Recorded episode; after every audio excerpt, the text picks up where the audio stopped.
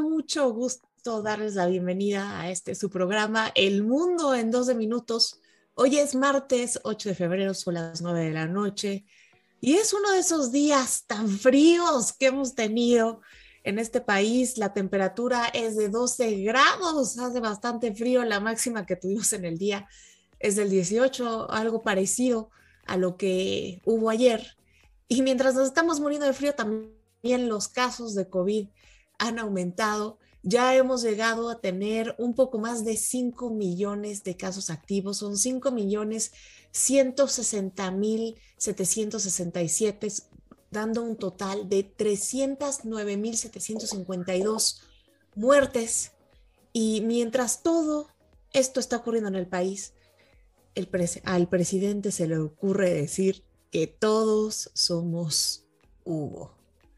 Con eso vamos a abrir este programa y para hablar de este tema le doy rápidamente la bienvenida a Carlos Sandoval y a Jaime Gutiérrez o a los Hugos.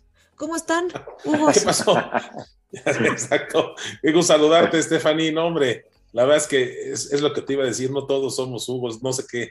Bueno, hay un refrán, pero no lo puedo decir por aquí al aire. Pero verdad, qué gusto, Stephanie, como siempre, saludarte, saludar a todo nuestro público. Jaime, ¿cómo estás? Qué gusto, como siempre, y toda nuestra producción. Saludos. Querido Stephanie, querido Carlos, qué gusto verlos hoy martes. Como dices, Stephanie, está helando. Yo vengo de Acapulco, está una semana ya. Estábamos a 30 grados y aquí llegas y congelando el país. Y bueno, y todos somos Hugo. está terrible. Es que esa es una de las cosas que de repente sí digo que parece que estamos en una especie de realismo mágico, porque no puede ser que en un país que no ha tenido una estrategia para afrontar el COVID, que tenemos la tasa de letalidad más alta del mundo, la tasa de vacunación más baja de la OCDE, el presidente diga que todos somos Hugo cuando alguien le pone una demanda para acusarlo de las muertes que ha tenido este país eh, por COVID y el presidente dice que si Hugo López Gatel va a la cárcel, pues entonces que también iría el secretario de salud al coser y que incluso él también, que por eso todos somos Hugo y que él está a su lado y que lo defiende. Pero a mí esto, Carlos y Jaime, lo que me deja es que el presidente está muy lejano de la realidad del país, que sigue siendo insensible y que probablemente no conozca a nadie que haya muerto a causa de esta enfermedad porque no refleja empatía con el dolor de las miles de familias mexicanas que están en luto y me parece increíble que defienda una causa indefendible. Bueno, no es increíble, creo que eso ya lo hace bastante frecuente. Mira, yo, coincido que esta debe ser una cortina de humo, este, Stephanie Jaime. Obviamente los acontecimientos de la semana pasada fueron fuertes y el frío creo que está más duro en Houston ahorita. Y yo creo que por esos, e, e, esos temas se le ocurre decir esto.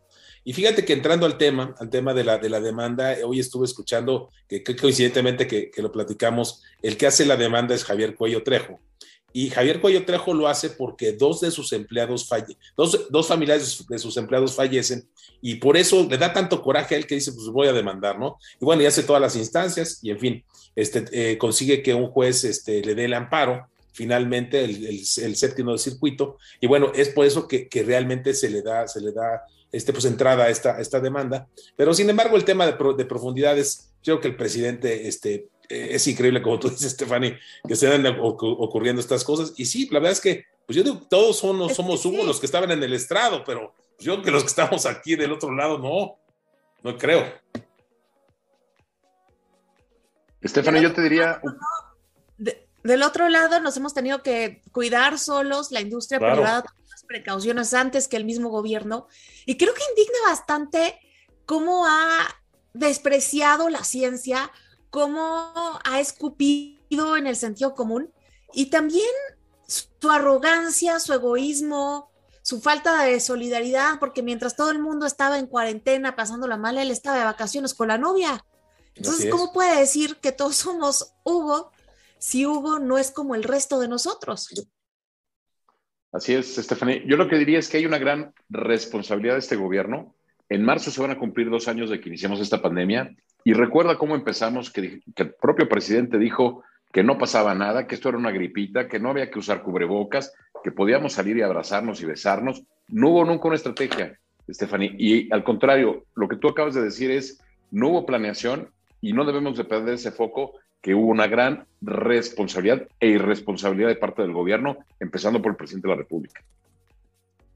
Claro, yo me acuerdo al principio de esta pandemia que decía que si mal nos iba íbamos a tener 60 mil muertos y eso ya parece rebasado. Y es que lo que ocurre en México es muy particular, porque en otros países las reglas sí se siguen, las estadísticas sí se toman en cuenta y los presidentes pues son responsables y están intentando sacar a sus países adelante. Pero ojo, esto no los exime de estar haciendo cuanta maniobra política puedan para distraer de lo que está pasando porque en el mundo la, economía se está contrayendo.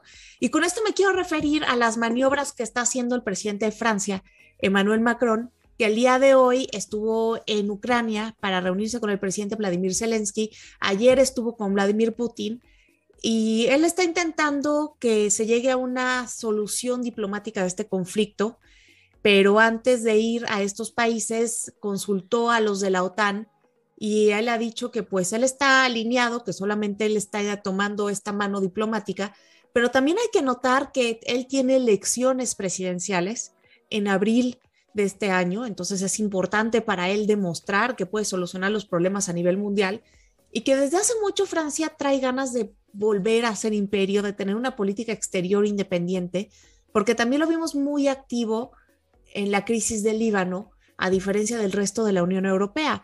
Entonces esto nos habla de cómo están cambiando los tiempos. Putin dice que él está abierto a negociar para una desescalada, pero que no lo provoquen porque si lo provocan, pues tiene armamento nuclear y ni siquiera se van a dar cuenta cuando los ataquen de lo rápido que va a ser. A lo que voy es, estamos los problemas de COVID, está esta tensión entre Ucrania y Rusia y Estados Unidos de alguna manera, y también Europa, porque depende mucho de la electricidad, del gas de Rusia. Y estas maniobras, este intento de Macron, de alguna manera abren la puerta a una solución diplomática, porque no es lo mismo que se siente Macron del otro lado de la mesa, que parecía como un sub y baja con Vladimir Putin, a que se siente Biden, donde definitivamente habría más tensión. Sí, fíjate que, hay varias señales, Stephanie, me llamaron mucho la atención en los últimos días. Primero, yo creo que muy bien el presidente Macron en, hacer un, esfuerzo diplomático. Eh, creo que en estos días también estaba ahí en Ucrania, pues tratando de, pacificar las cosas. A mí creo que el, de alguna manera el diálogo es lo más importante, la diplomacia. Y sí me llamó la atención, obviamente, la amenaza de, que de alguna manera manda Vladimir Putin, donde dice que aquí no habrá vencedores, ¿no? O sea, eso creo que lo tiene razón. O sea, una pelea de este tamaño, pues no habrá vencedores. Y otro punto que hay que anotar también, Stephanie, para tu análisis, es obviamente el, que el presidente Xi lo haya invitado a la, a la inauguración de los Juegos Olímpicos, él haya ido, obviamente, pues ese acercamiento también es muy importante y lo fortalece, ¿no? Entonces, ya son dos bloques de, gran calibre que están ahí confrontados y tratando de negociar. Claro, parece que son los Juegos Olímpicos de Ucrania, ¿no, Jaime? Parece que son los Juegos, claro, este, el tema es Ucrania. Y sabes que yo me di un tema que estaba leyendo el día de hoy, por cierto, porque está ya escribiendo un libro sobre liderazgo, y vivimos una época de incertidumbre eh, de verdad compleja. Y me acordaba a la hora de leer esto del reloj del apocalipsis. No sé si se acuerdan, en la Universidad de Chicago en 1947 desarrolló un reloj para el tema del armamento y la guerra.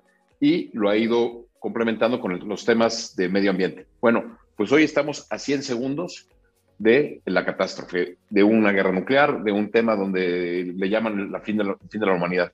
Entonces, hoy que Macron haga esfuerzos por buscar la paz, creo que es muy loable. Hoy el, mundo necesita líderes que busquen eh, el desarrollo y el, bienestar social eh, y la paz mundial, ¿no? Este, yo, yo te diría por ahí.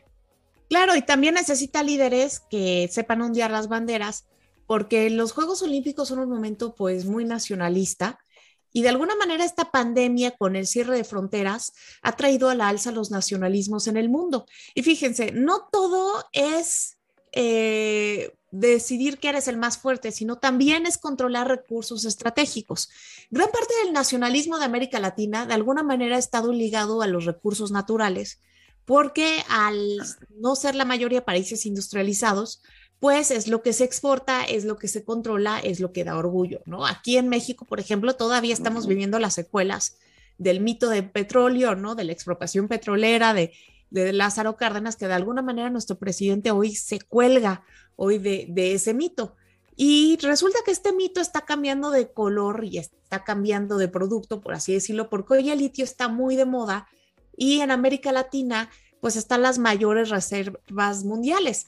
De hecho, si juntamos un triángulo formado por Bolivia, Argentina y Chile, eh, tenemos que aquí se reúnen el 63% de las reservas mundiales. México y Perú también tienen importantes yacimientos, en México el de Sonora, el de Baca de Huachi, y ya se está empezando a hablar en la región de formar una especie de OPEP, pero de países productores de litio, para tener más fuerza y para controlar lo que ahora se llama el oro blanco, y cada una tiene versiones distintas. Por ejemplo, Chile sí va a dejar que entren las compañías extranjeras, Perú este también, pero Bolivia quiere hacerle todo a su manera, aunque al final pues no le alcance para producir. México por allá va. ¿Se acuerdan que en algún momento se habló de Litiomex? Hoy en el Congreso eh, varios representantes dijeron que era importante tomar las riendas del control de este recurso natural.